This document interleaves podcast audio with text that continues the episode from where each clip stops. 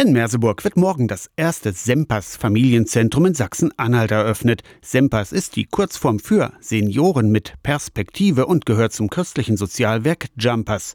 Jugend mit Perspektive.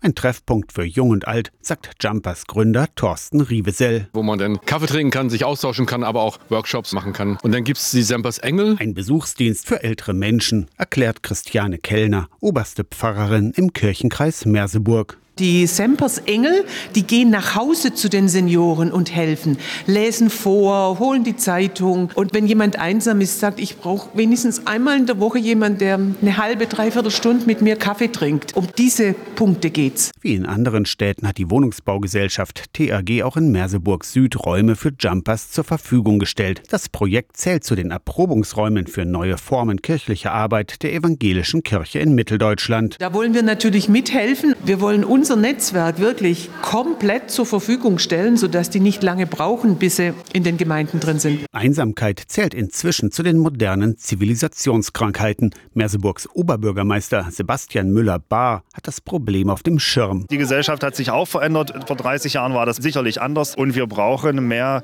Zusammenkünfte und mehr Soziales für Senioren. Ähm, viele fühlen sich alleine, sind vielleicht ein Stück weit auch alleine gelassen und da muss sich etwas ändern, definitiv. Aus Hamburg nach Merseburg gezogen ist Jumpers Leiter Benjamin Farmer. Er wünscht sich künftig ein interaktives Miteinander. Die Älteren helfen bei den Hausaufgaben oder lesen Kindern etwas vor. Aber dass auch die Kinder sagen, ey, wir können den Senioren auch einen Workshop anbieten, wie man mit Smartphones umgeht. Das heißt, es soll wirklich eins sein, eine Einheit und im besten Fall auch eine Familie. Morgen Nachmittag ist in Merseburg Eröffnung von Sempas, Senioren mit Perspektive. Aus der Kirchenredaktion Torsten Kessler, Radio SAW.